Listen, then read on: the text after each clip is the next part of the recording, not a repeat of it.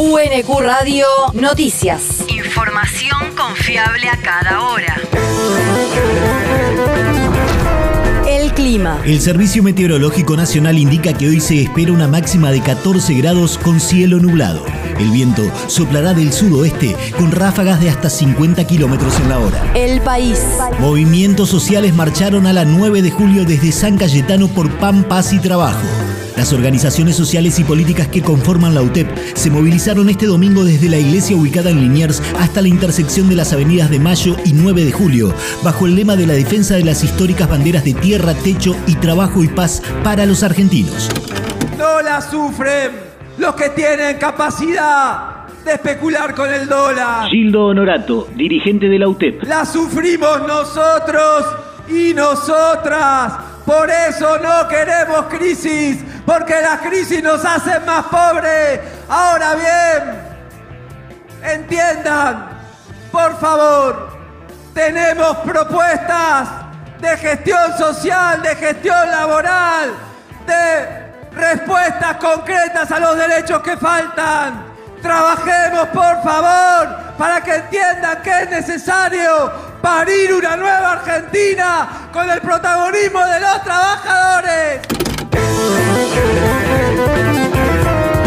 Durante el acto principal, el secretario gremial de la UTEP, Gildo Honorato, sostuvo que lo que falta no es trabajo, sino derechos laborales de la mayoría. La región. 60.000 personas ya se inscribieron para los créditos de refacción de viviendas. El ministro de Hábitat y Desarrollo Urbano bonaerense, Agustín Simone, señaló que ya se inscribieron esa cantidad de personas en el programa de créditos para la reforma, refacción y ampliación de viviendas CREA y que esa iniciativa creará unos 16.000 nuevos puestos de trabajo directo en los próximos 12 meses. Los créditos son a tasa cero y contemplan un tope del 25% del ingreso de los beneficiarios. Asimismo, cuentan con plazos de gracia que van desde los 6 a los 12 meses y el periodo de devolución varía entre los 3 y los 6 años. El territorio. Obras de ampliación en la secundaria agraria número 1. El intendente de Verazategui, Juan José Musi, encabezó el acto de inauguración de las obras en la escuela que se encuentra dentro del Parque Pereira Iraola. En el establecimiento educativo que recibe diariamente a 188 estudiantes, se construyeron dos aulas y dos sectores administrativos, además de varias obras de mejora en la calefacción. El encuentro contó con la presencia del director de Educación Agraria bonaerense Gerardo Berchi y del subdirector provincial de Programación y Seguimiento de la Educación Técnico Profesional Daniel Taberna. El mundo. Petro asumió como presidente de Colombia. El economista y exalcalde de Bogotá de 62 años se consagró como el próximo ocupante de la Casa de Nariño hasta 2026, luego de su victoria en el balotaje del pasado 19 de junio, en el que su coalición Pacto Histórico se impuso con el 50,47% de los votos sobre el político y empresario liberal Rodolfo Hernández. Será la primera propuesta de izquierda que busca poner fin a siete décadas de gobiernos conservadores en Colombia, con el desafío de consolidar mayorías para avanzar hacia la pacificación del país, lograr revertir la desigualdad y responder a las expectativas de cambio que le demandaron más de 11 millones de votantes en una ceremonia en Bogotá a la que asistieron mandatarios de todo el mundo, entre ellos Alberto Fernández. La universidad. El doctorado en estudios territoriales fue acreditado en CONEAU.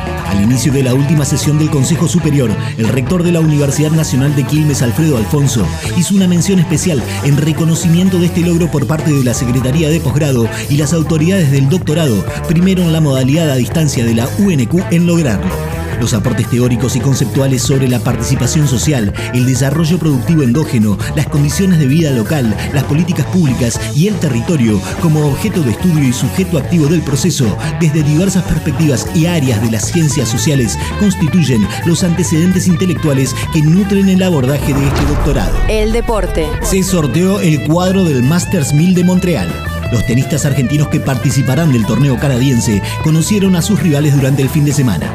Diego Schwartzman, el mejor argentino posicionado en el ranking ATP, debutará contra el español Alejandro Davidovich Fokina.